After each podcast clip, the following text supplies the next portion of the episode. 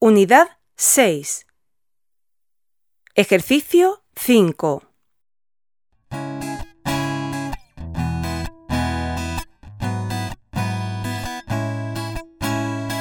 أنا أدرس في الصباح وأعمل في المساء وأنا سعيد في دراستي وعملي أنا سعيد في دراستي وعملي نحن نذهب في نهاية الأسبوع إلى القرية في سيارتنا ونعود مساء يوم الأحد إلى بيتنا في المدينة.